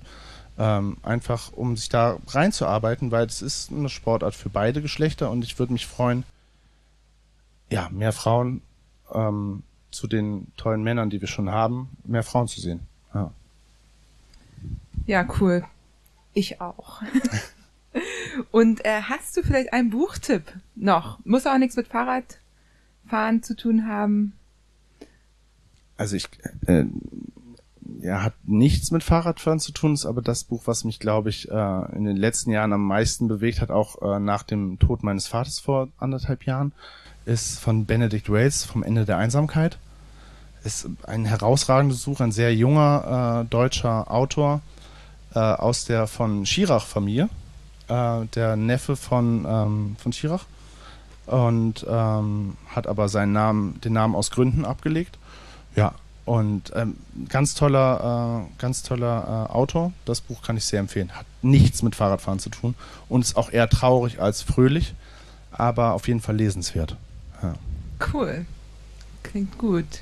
Werde ich mir mal äh, anschauen. Ja, musst du, musst du aber einen guten Tag für haben oder gute Tage, um das zu lesen, weil es schon ans Eingemachte geht. Aber ähm, gerade für Menschen wie mich, die so viel sich mit der Familie oder mit der Vergangenheit äh, der Familie beschäftigen. Bei mir ganz großes Vaterthema ist das Buch Der Hammer. Ja. Hat vielen, äh, mir und vielen Menschen um mich herum sehr geholfen. Ja. Sehr cool. Ja, und jetzt kommen wir zum offenen Teil. Ähm, ihr könnt auch kurz nachdenken, aber es gibt. Oh ja, da gibt es schon eine. Uh, toll, gleich eine prominente Meldung. da geht dann, genau. Stell dich also stell dich kurz vor, dann. Okay, ich bin Dan. Wir haben auch so einen ganz kleinen Podcast und einen YouTube-Kanal. Und nachdem wir ja so viel Werbung für Süßigkeiten jetzt in klarer Aussprache mit Snickers, Oreo und sowas gehört haben, du aber den Reifenhersteller nicht verraten willst, würde ich zumindest mal wissen, welche Reifenbreite bist du gefahren und bist du mit Schläuchen oder Tubeless gefahren? Äh, ja, vielen Dank für die Frage. Ihr habt äh, einen kleinen Podcast, aber einen ganz, ganz tollen YouTube-Kanal, äh, der äh, hilft und ihr habt einen fantastischen Service, äh, wenn man Sachen bei euch bestellt. Das sei an, an, der Stelle auch mal gesagt. Okay, wir haben uns nicht vorher getroffen, das muss man jetzt auch mal sagen. Nein. Ich, ich sag, äh, das ist Dan von Enjoy Your Bike. Und okay. ich bin auch Fan, sowohl vom Podcast, der auch nicht klein ist, ähm, und dem YouTube-Kanal. Aber genau, du wolltest noch die Frage beantworten. Reifen ist immer unser ja. Thema. Ja, äh, zu Recht, weil ich auch lange drüber nachgedacht habe. Äh, ich bin den äh, Conti GP5000 in 32 mm gefahren. Das solltest du doch nicht sagen. Ich wollte doch nur die Breite wissen. Ach so. Okay, jetzt weißt du es aber. Ich bin in ähm, 32 mm gefahren, tubeless. Äh, und äh, ja, ohne, ohne Panne, während äh, alle ähm, mit Schläuchen auf den Gravel-Passagen reihenweise Probleme hatten ja, wird den, wird den Reifen sofort wieder fahren. Also eine komplette Empfehlung, auch in der Breite, weil ähm, selbst wenn, und das sprechen ja auch viele Sachen gegen, dass 28 jetzt noch schneller wären, ist egal. Also wenn man über die Straßen in Osteuropa fährt, freut man sich über 32 mm. Tubeless bin ich die bei ähm, zwischen 3,2 und 4 Bar gefahren, also auch relativ wenig Luft. Hammer. Also dann, dann äh, hat man schon mal viele Schläge nicht gerade wenn man im Auflieger liegt, ist man ja froh, äh, wenn man nicht so viel äh, abbekommt. Ja, äh, komplette Empfehlung. Also auch die Marke, wenn ich sie nicht nennen sollte, Hammer. Danke. Ja. Äh, soll ich mich auch vorstellen? Gerne. Äh, Niklas aus Berlin. Verfolge auch sehr gerne deinen Podcast oder eure Podcast, deinen, deinen auch. Ähm, jetzt die Frage, hattest du vor allem im Winter auf Zwift ähm, dediziert nach einem Trainingsplan trainiert oder bist du einfach, einfach viel gefahren? Oder hast du wirklich irgendwie, irgendwie Trainer Roads oder irgendwas einen Plan gemacht oder sogar einen Trainer gehabt? Äh, nee, ich bin nur, äh, also ich bin schon ein sehr großer Fan davon, auch im Winter draußen zu fahren und mache auch alles, was äh, Langstrecke ist, draußen. Also ich sitze nie länger als zwei Stunden auf der Rolle. Äh, hatte Build Me Up, heißt es vielleicht so, glaube ich, das Training, zwölfwöchiges Training auf Swift, das habe ich im, im Winter gemacht. Das sind dann so vier bis fünf Trainingseinheiten die Woche zwischen 45 Minuten und zwei Stunden. Ähm, richtig hart. So, da habe ich dann mein FDP hochgeprügelt. Bin aber zusätzlich, also es war eine Zeit, wo ich äh, ja viermal auf der Rolle saß in der Woche und dann äh, eine lange Tour am Wochenende gefahren bin. Lang im Sinne von Offroad 80 Kilometer oder Onroad 180 ungefähr. So. Das waren aber so eine sehr intensive Trainingszeit vor Ostern, die Ostern endete. Ähm, genau, da habe ich mich so äh, ja, dann auch sehr bewusst ernährt und gar kein Alkohol getrunken und äh, mich sehr darauf konzentriert, einfach äh, den Körper auf Vordermann, Frau zu bringen. Ja, hi, ich bin die Biene aus München.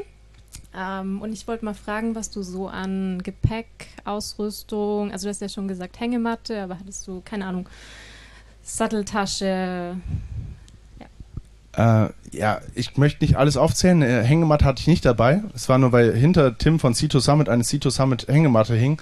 Ich hatte keine Hängematte dabei. Ich hatte ein, äh, eine Isomatte, mein äh, Luxusgut, ein Kissen und einen Schlafsack dabei. Das alles in einem Bivisack. Das ist so jetzt mein Schlafequipment. Äh, sonst, ähm, ja, kann ich dir nur empfehlen, ähm, ich habe auf Instagram einen Post gemacht, wo alles abfotografiert und alles aufgelistet ist und dann kannst du dir alle kleinen, äh, also bis in bis zur Zahnpasta äh, und die Menge der Zahnpasta angucken, was ich mitgenommen habe. Das glaube ich äh, einfacher und nicht so. Also müssen wir jetzt nicht, weiß ich auch aus dem Kopf nicht, was ich alles dabei hatte. Das ist, glaube ich, das Einfachste. Und ja, ganz kurz zum Taschensetup. Ich hatte vorne eine Lenkerrolle. Das, da, da war alles drin, was ich äh, zum draußen schlafen brauchte. Das heißt, wenn ich drin geschlafen habe, habe ich diese Tasche gar nicht angefasst. Davor ähm, so eine Food Pouch nochmal, da also eine Essenstasche da wissen andere besser, wie das heißt. Ähm, genau, wo das Essen drin war und Sonnencreme, alles, wo ich schnell dran musste, Feuchttücher. Dann hatte ich eine kleine ähm, Bolt-On auf, auf der Lenkerstange, eine, eine halbe Frameback mit ähm, Regensachen und ähm, äh, Werkzeug etc. pp. und hinten in der Arschrakete Klamotten. Aber wie gesagt, auf Facebook, auf Instagram alles ausführlicher. Super, danke dir. Oh, da ist noch eine Frage. Hallo, ich bin der äh, Jörg aus Köln und ähm, bist ja jetzt echt viel gefahren, hast viel gesehen. Jetzt äh, stellen wir uns vor, der Raphael kommt auf dich zu, sagt, äh, wir wollen mal einen Orbit in Europa haben. Scoute mal eine Strecke 200 Kilometer. Wo würdest du da entlang der gefahrenen Strecke würdest du hinfahren und dir was aussuchen? Also ich habe nur die Strecke zur Verfügung, die ich jetzt abgefahren bin. Ja, dann halt das Umland auch. Ja, Triglav-Gebirge in Slowenien, ganz klar. Es war mit Abstand, äh, war Tag 2, Tag 1 und Tag 2 auf der Route. Ähm, da ich die Route aber schon fast komplett äh, anders schon bereist bin, also wandernd oder mit dem Auto oder getrennt, war mir schon klar, dass da ein Highlight wartet. Und ähm, für mich waren die, die äh, Highlights ähm, das Triglav-Gebirge, die Hohe Tatra und äh, dann der mittlere Teil von, von Finn, nee, der, der äh, südliche Teil von Finnland. Ähm, genau, und beim Nordkap habe ich nicht so viel erwartet und auch nicht so viel bekommen. Am Ende sind die Fjorde woanders schöner in Norwegen. Äh, ja, wenn ich, äh, ja, um deine Frage zu beantworten, 200 Kilometer im Triglav-Gebirge, Hammer. Danke dir.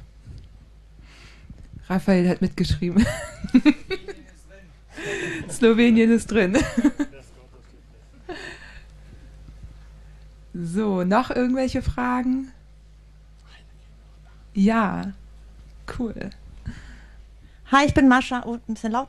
Ähm, mich würde mal interessieren, wie ist das generell mit den Medikamenten? Also wenn du jetzt sagst, du hast jeden Abend was genommen, wie ist das, wie wird das so gesehen, also auf diesen langen Strecken? Weil ich denke halt immer so, es ist ja schon so ein bisschen wie, naja, Doping, aber ne, wenn man sich halt mit Medikamenten, Schmerzmittel oder sonstigen Geschichten, wie ist das generell, wie seht ihr das generell? Wie sind da so die, die Sichtpunkte drauf, die Blickwinkel von anderen Sportlern und so weiter?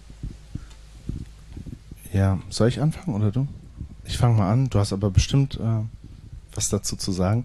Ähm, ich äh, bin äh, auch schon auf Schmerzmittel gefahren, also Schmerzmittel genommen vorm Fahren, weil ich schon Schmerzen hatte. Ähm, das habe ich mir vorgenommen, äh, nicht mehr zu machen, es sei denn, ich habe noch einen letzten Tag zum Nordkap und es zwickt irgendwie so ein bisschen.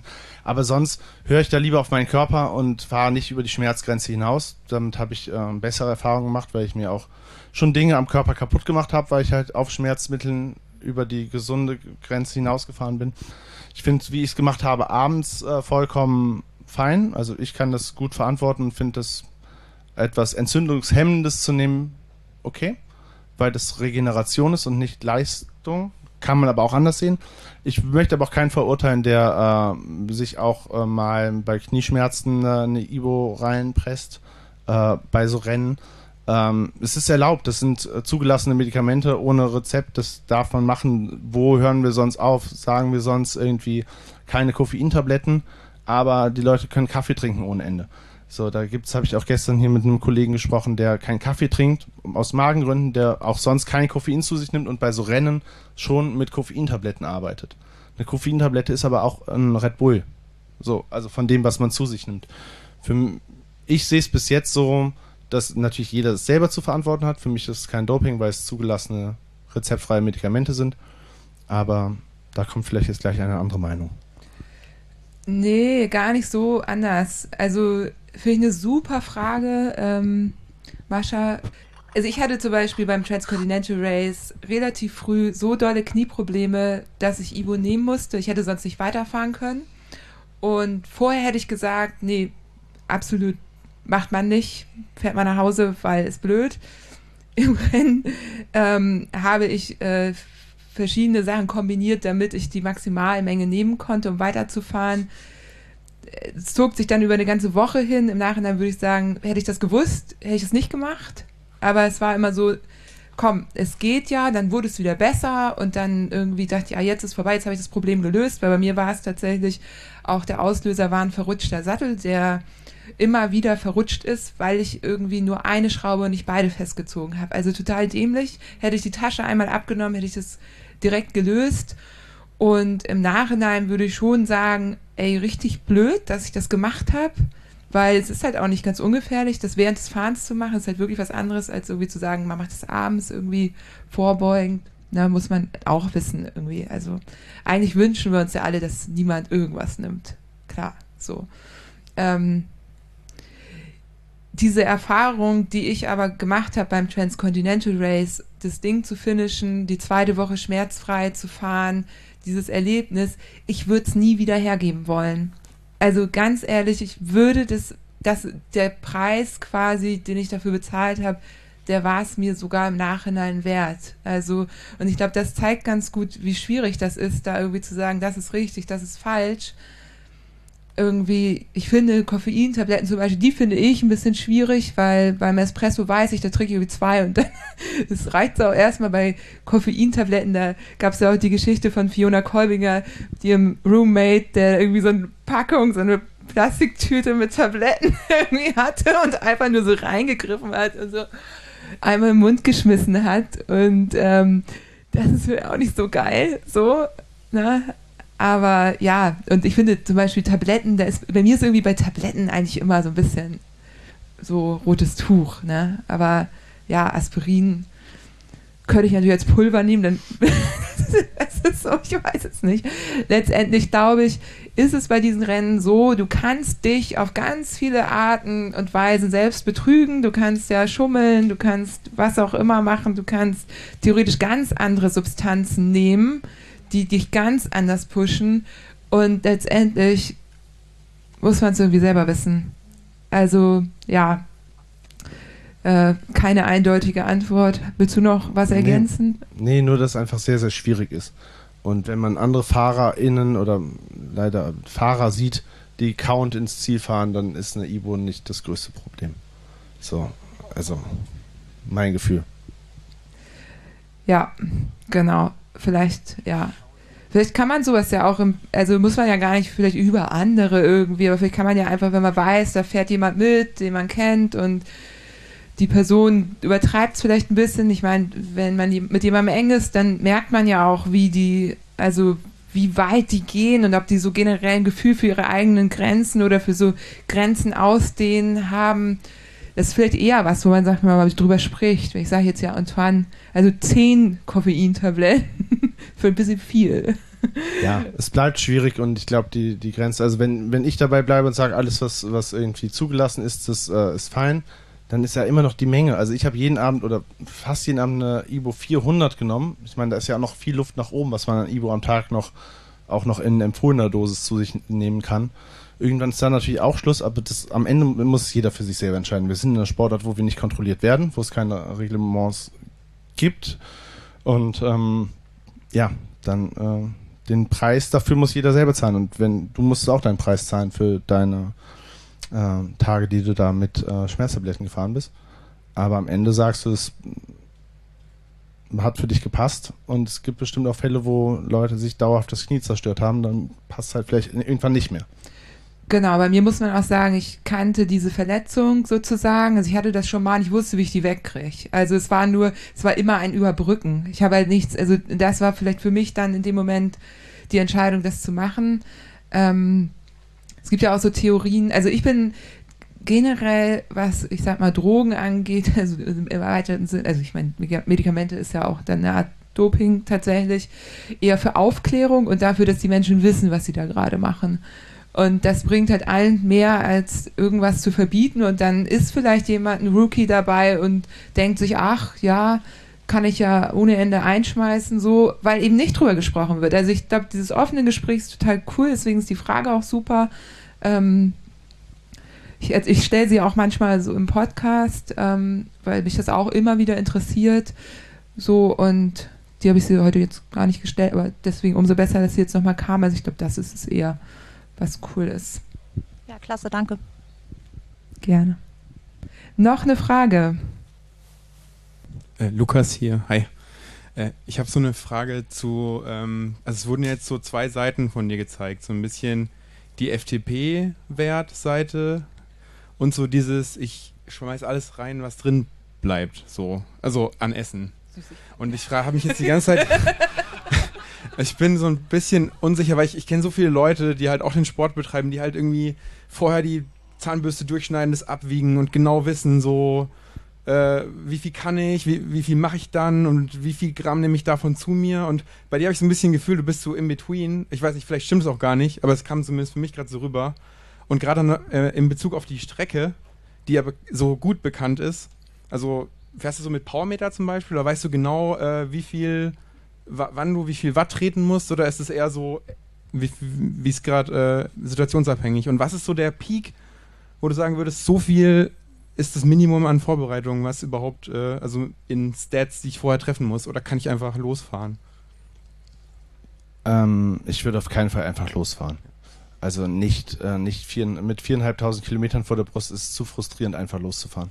Also der erste Anstieg von 900 Metern oder so, Leute, die da losgepaced sind, meinte habe ich nie wieder gesehen, weil sie einfach beyond schnell da oben waren. Äh, und andere habe ich halt dann irgendwie spätestens drei Tage äh, später gesehen, die halt einfach dann muskulär die Muskeln halt überreizt haben und dann einfach äh, Pause machen mussten nach wenigen Tagen. Ähm, ich, äh, ja, Powermeter, ne, ich habe nichts an Messdaten außer einem Geschwindigkeitssensor am Rad gehabt auf der Tour. Äh, bin im Winter, habe ich mein FDP hochgeprügelt, um den, ja, damit man sich an irgendwas abarbeiten kann, während man irgendwie, ja, die äh, Alp de Swift hochfährt. Ähm, äh, aber sonst äh, lege ich da wenig Wert drauf. Das schlimmste, die schlimmste sportliche Erfahrung, die ich dieses Jahr und glaube ich auch äh, ja, eine der schlimmsten in meinem Leben gemacht habe, war der abschließende FDP-Test von dem Swift-Training, weil ich danach einfach gestorben bin und zwei Wochen krank war und einfach, ja, Game Over. Das war wirklich ganz, ganz schlimm. Ich bin vom Fahrrad gekippt, als ich da fertig war. Nur um mein FDP von 300 irgendwas irgendwie da stehen zu haben. Ähm, ja, äh, und habe dann auch gemerkt, dass mich, also in Vorbereitungsfahrten, dass mich äh, auch Puls, auf den Puls gucken nervös macht. Und dann habe ich mit äh, Raphael, unserem lieben Veranstalter hier, irgendwann auch gesprochen. Der hat gesagt, ja, nach Tag 3 fährst du sowieso noch 130 und bist froh, wenn du atmest. So, also das ist egal, was du für eine, Frequ äh, eine Herzfrequenz fährst.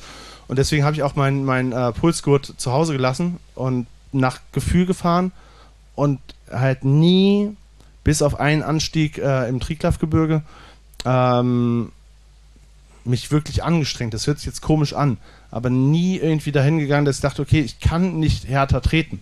So, sondern immer so gefahren, dass, äh, dass ich das Gefühl hatte, okay, ich muss das halt auch noch 3000 Kilometer machen, deswegen irgendwie leicht, leichter Gang und einfach auf Dauer setzen und nicht irgendwie nie an einen Peak kommen, wo du Muskelschmerzen hast. Ich hatte kein einziges Mal Muskelkater auf der Tour, ähm, weil das kriegst du nicht mehr rein. Also mein, mein Gefühl, wenn du dich einmal auspowerst am Berg, dann hast du spätestens zwei Tage später gelitten und äh, die Muskeln machen zu.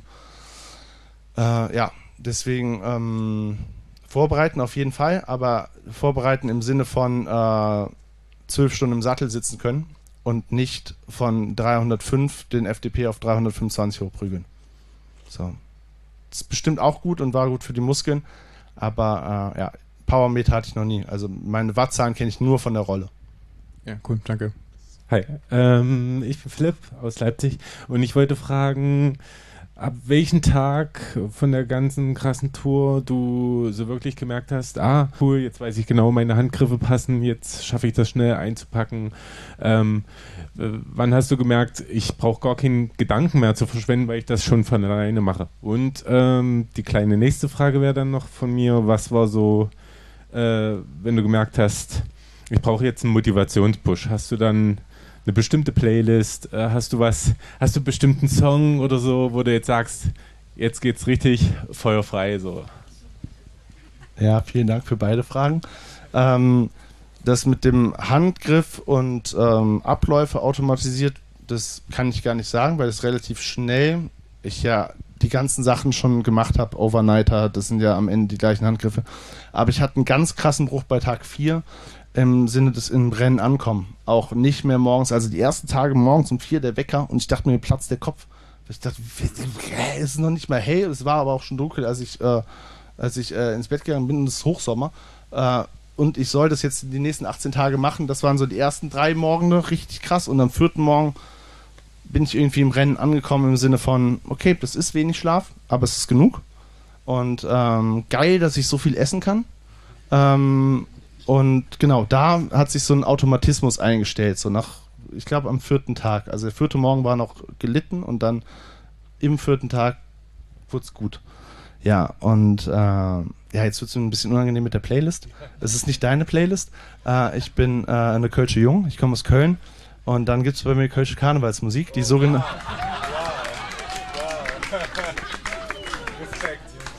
Die sogenannte Kölsche Viertelstunde, so nenne ich sie, die gibt es auf jeder Party, auf der ich aufkreuze. Also falls wir uns mal sehen, da musst du durch. Ähm, genau, und dann gibt es richtig laut äh, Kölsche Karnevalsmusik auf die Ohren und dann äh, geht's. Ja. Ja, ja, danke schön. Also ähm, sehr interessant. Sehr, sehr, sehr interessant. Sehr interessant. Aber äh, Wahnsinn. Ja, sehr interessant. Danke verlinke ich dann in der Podcast-Beschreibung. Sehr gerne. Äh, es gibt viele meiner Freunde äh, haben diese Playlist abonniert. Die ist auch äh, rheinlandweit bekannt, sag ich mal. Ähm, ja. Meine Nachbarn in Berlin kennen sie allerdings auch ganz gut. Hallo, ich bin der Tim aus Essen. Ich habe eine Frage. Wie war denn dein Essen nach dem Rennen? Hast du dann genauso weitergeschaufelt? Ähm, ja, nach dem Rennen ähm, ja, erstmal schon. Also oben am Nordkap gibt es ja auch nichts, außer äh, extrem teures Essen in dem äh, Visitor Center vom Nordkap. Und ähm, dann ging halt, äh, hatte ich noch genug Essen dabei und habe halt so weiter gegessen und dann aber mit einem harten Bruch quasi in dem Hotel in Alta, die Stadt, von der ich zurückgeflogen bin. Äh, die hatten sehr gutes, äh, gesundes Frühstück und ich habe mich, ähm, habe ja auch Obst zu mir genommen, aber nie genossen. Und sowas wie Melone dann halt auch nicht. Und da habe ich sehr schnell, bin ich wieder zurück auf ähm, ja, wenig raffinierten Zucker. Probiere ich sowieso außerhalb des Fahrradfahrens zu vermeiden. Und dann habe ich unfassbar viel gegessen. Also es war immer schlafen, essen, schlafen, essen, schlafen, essen. Also genau wie vorher, nur ohne Radfahren. äh, aber dann halt äh, wesentlich ähm, gesünder, ja. Und dann auch irgendwie, äh, ich habe mich halt krass auf Couscous gefreut. So mein Couscous-Salat zu Hause oder auch so, so ein Nudelsalat. Irgendwie so halt, ja, so leichtere Sachen, sage ich mal. Ähm, ja. Aber ähm, genau, habe aufgehört mit jeglichem, also was aufgehört, aber nicht kein Junkfood mehr zu mir genommen und Süßigkeiten auch noch sehr wenig. Danke.